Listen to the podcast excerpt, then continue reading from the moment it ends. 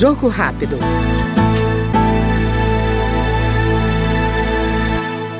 A Comissão de Legislação Participativa debateu o Dia Mundial de Jerusalém.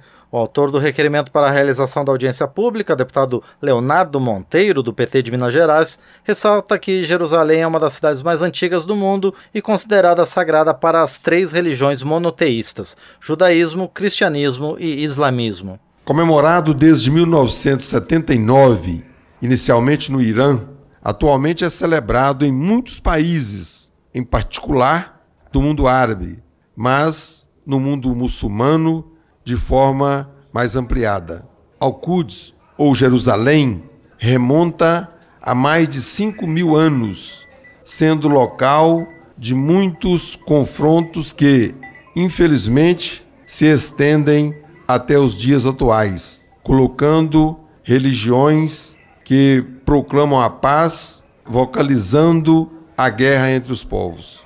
Por outro lado, Jerusalém inspira a paz e celebrar seu dia visa celebrar que Al-Quds é maior que a violência que tem reinado nela e em seu entorno. É maior que uma religião, é maior que um povo só, mas também busca celebrar, por isso mesmo, a verdade, a memória que muitos no Ocidente procuram insistentemente apagar.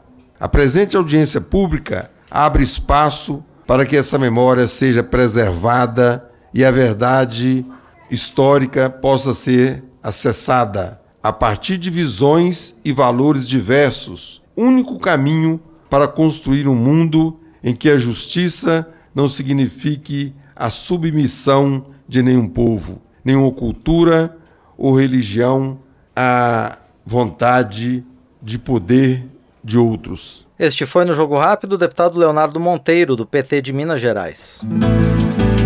Jogo Rápido.